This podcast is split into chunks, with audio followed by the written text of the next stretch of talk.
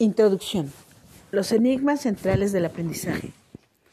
La mayoría de quienes han intentado dominar un idioma extranjero en la escuela han recordado con añoranza el aprendizaje que hicieron de la propia lengua materna, sin la ayuda de un libro de gramática o de un profesor de lengua bien preparado, sin requerir la autorización de las calificaciones obtenidas en una asignatura. Todos los niños normales fácilmente adquieren el lenguaje que se habla a su alrededor.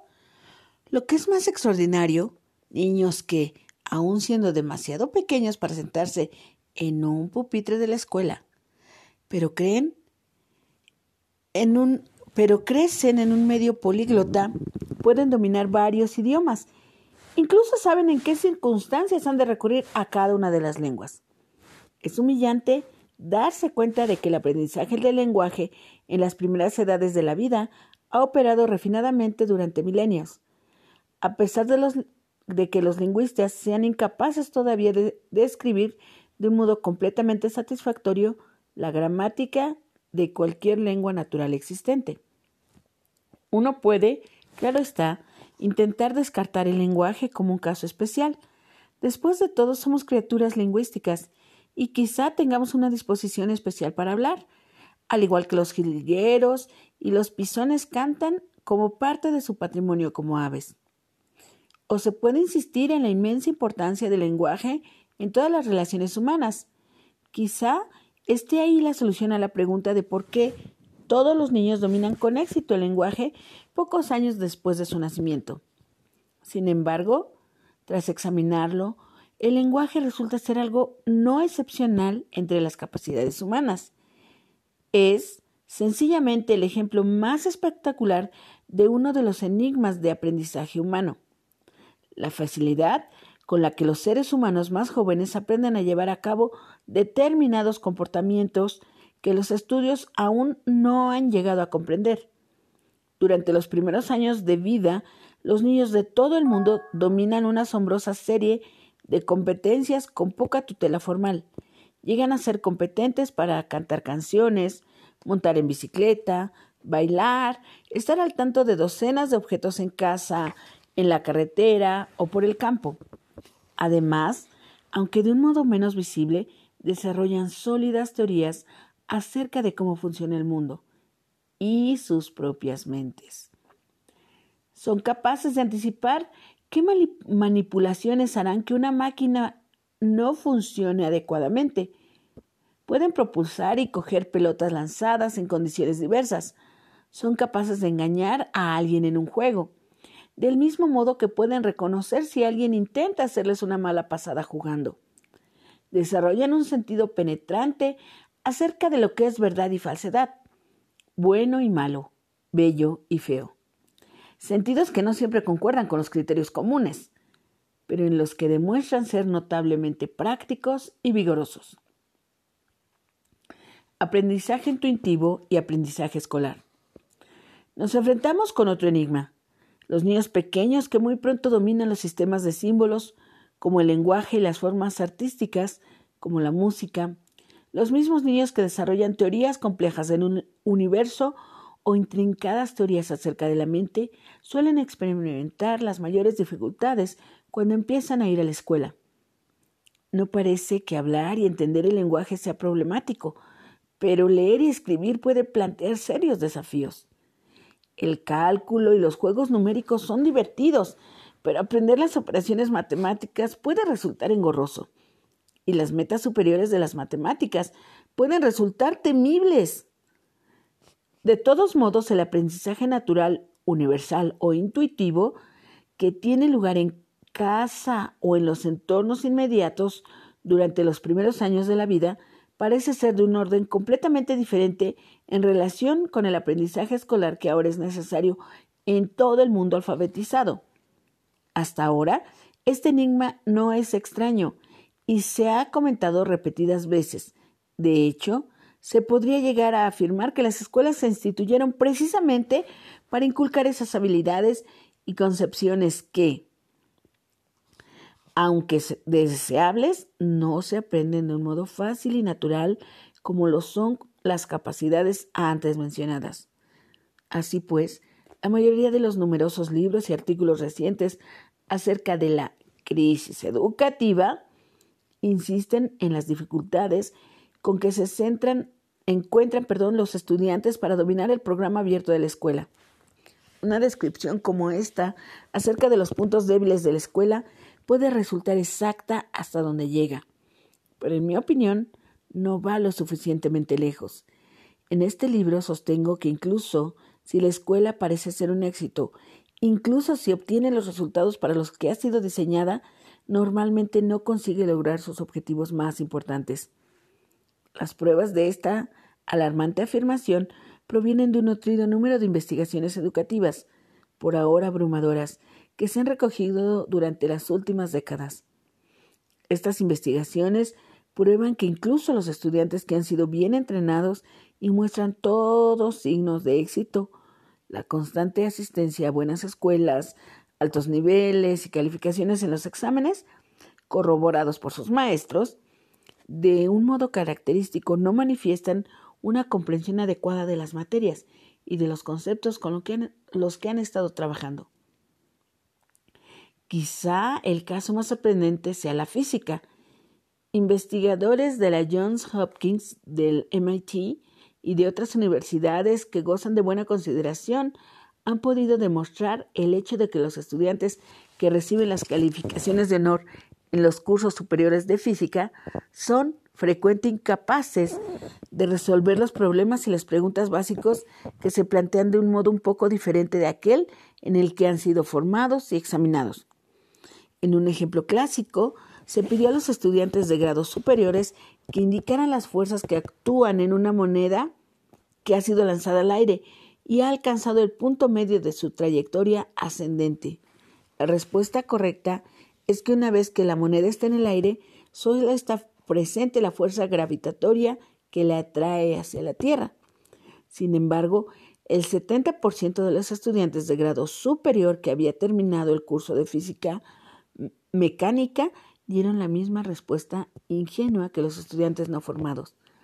Mencionaron dos fuerzas, una hacia abajo, que representa la gravedad, y una fuerza ascendente resultante de la fuerza original ascendente de la mano.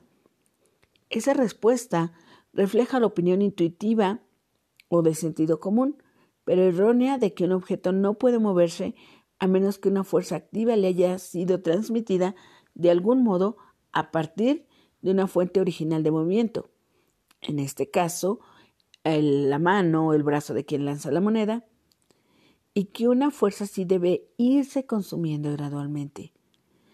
Los estudiantes con formación científica no muestran un punto flojo solo en lo que se refiere al lanzamiento de una moneda. Al preguntarles acerca de las fases de la Luna, la razón de que hay estaciones, las trayectorias de objetos que son lanzados a través del espacio o acerca de los movimientos de sus propios cuerpos, los estudiantes no consiguen mostrar aquellas formas de comprensión que la enseñanza de la ciencia se supone que produce. En efecto, en docenas de estudiantes de este tipo, adultos jóvenes formados científicamente siguen mostrando los mismos conceptos y comprensiones erróneas que podemos encontrar en los niños de educación primaria. Los niños cuya intuitiva facilidad para el lenguaje, la música o la conducción en la bicicleta nos producía asombro. La evidencia en el venerable tema de la física quizás sea el arma aún humeante, pero tal como pruebo en los últimos capítulos, la misma situación se ha dado esencialmente en todo el ámbito escolar en el cual se han llevado a cabo investigaciones. En matemáticas, los estudiantes de grado superior no consiguen resolver problemas de álgebra cuando se expresan en unos términos que difieren de los esperados. En biología, las suposiciones más básicas de la teoría evolutiva escapan a la comprensión de estudiantes. Por lo demás, capaces que insisten en el proceso de evolución está guiado por un esfuerzo hacia la perfección. Los estudiantes de grado superior que han estudiado economía aducen explicaciones de las fuerzas del mercado que son esencialmente idénticas a las aportadas por estudiantes del grado superior que nunca han cursado economía. Prejuicios y estereotipos igualmente graves impregnan, el segmento de la formación humanística del currículo, desde la historia al arte. Los estudiantes que pueden discutir con detalle las complejas causas de la Primera Guerra Mundial cambian en redondo de opinión y explican los acontecimientos actuales, igualmente complejos, en términos del simplista escenario de buenos y malos. Este hábito de pensamiento no es ajeno a los dirigentes políticos aficionados a representar las situaciones internacionales más completas al modo que un guion de Hollywood. Quienes han estudiado las complejidades de la poesía moderna, aprendiendo a apreciar a T. S. Eliot y Ezra Pound, demuestran poca capacidad para distinguir las obras maestras de tonterías más apropiadas de aficionados si se les oculta la identidad del autor. Quizá se podría responder que estos resultados preocupantes son sencillamente una crítica más del sistema educativo norteamericano, que ha recibido ciertamente y que se merecida su parte de crítica en los últimos años. Y de hecho, la mayoría de las investigaciones se han llevado a cabo con el modélico estudiante universitario del segundo grado. Sin embargo, las mismas formas de conceptualización erróneas y la falta de comprensión que aparecen en un ámbito escolar norteamericano parecen repetirse también en los ámbitos escolares de todo el mundo. ¿Qué ocurre aquí? ¿Por qué los estudiantes no dominan aquello que debieran haber aprendido? Soy de la opinión que, hasta una fecha reciente, aquellos de nosotros que estamos comprometidos en la educación no hemos apreciado la resistencia que ofrecen las concepciones, los estereotipos y los guiones iniciales que los estudiantes ponen en su aprendizaje escolar, ni tampoco la dificultad que hay para remodelar o erradicarlos no hemos conseguido comprender que en casi todo estudiante hay una mentalidad de cinco años no escolarizada que lucha por salir y expresarse. Tampoco nos hemos dado cuenta del desafío que supone transmitir nuevas materias de modo que sus implicaciones sean percibidas por niños que durante mucho tiempo han conceptualizado materias de este tipo de modo de un modo fundamentalmente diferente y profundamente inalterable. A principios del presente siglo, la obra de Freud, Freud perdón, y de otros psicoanalistas aportó pruebas en el sentido de la vida emocional de los primeros años de vida del niño, afecta los sentimientos y el comportamiento de la mayoría de los adultos. Actualmente la investigación científica que trabaja sobre la cognición demuestra el sorprendente poder y la persistencia de las concepciones del mundo del niño pequeño. Examinemos unos ejemplos que provienen de dos ámbitos completamente diferentes. Las estaciones cambiantes del año mudan en función del ángulo de inclinación de la Tierra sobre su eje en relación con el plano que describe su órbita alrededor del Sol. Pero una explicación así tiene poco sentido para alguien que no se puede sorprender de la creencia fuertemente arraigada de que la temperatura está estrictamente en función de la distancia a la fuente de calor. En el ámbito de la literatura, el recurso a la poesía moderna reside en el poder de sus imágenes, sus temáticas a menudo inquietantes y el modo en que el poeta juega con las características formales tradicionales. Sin embargo, este recurso continuará siendo oscuro para alguien que aún siente, muy hondo, que toda poesía digna de ese nombre tiene que rimar que tener una métrica regular y retratar escenas encantadoras y personajes ejemplares. Aquí no nos ocupamos de los fallos intencionados de la educación, sino más bien de los que son involuntarios. Involuntarios quizá, pero no inadvertidos. Una conversación con mi hija, por entonces estudiante de segundo año de universidad, hizo que me diera cuenta realmente de que algunos de nosotros somos como mínimo débilmente conscientes de la fragilidad, del conocimiento. Un día Kerit me llamó por teléfono completamente afligida. Expresó su preocupación. Papá, no comprendo la física. Siempre ansioso por asumir el papel de padre paciente y comprensivo, le respondí con mi tono más progresista. Cariño, Realmente me merece mucho respeto que estudies física en la universidad. Yo nunca habría tenido el valor de hacerlo. No me preocupa la calificación que obtengas. Esto no es lo importante. Lo que sí me importa es que comprendas la materia. Entonces, ¿por qué no vas a ver a tu profesor y mira si te puede ayudar? No lo captas, papá, respondió Kerit con resolución. Nunca la he comprendido. Sin pretender cargar estas palabras de una importancia cósmica, he llegado a sentir que el comentario de Kerit cristaliza el fenómeno que intento dilucidar en estas páginas. En las escuelas, incluyendo las buenas escuelas de todo el mundo, hemos llegado a aceptar ciertos resultados como señales de conocimiento o comprensión. Si contestan de un cierto modo a las preguntas planteadas en una prueba en la que las respuestas son de múltiple elección, o si resuelven un conjunto de problemas de una manera específica, perdón, especificada, les será acreditado su conocimiento. Nadie plantea nunca la pregunta, ¿pero realmente lo comprende? Porque yo infringiría un acuerdo no escrito. Este particular contexto de instrucción aceptará una determinada clase de resultados como adecuados. La distancia que media entre afirmar que la comprensión alcanza es apta y la comprensión auténtica sigue siendo muy grande, solo se repara en ella a veces, como en el caso de Kerit. E incluso entonces lo que se debe hacer con ella dista mucho de estar claro. Al hablar aquí de comprensión auténtica, no albergo intención metafísica alguna.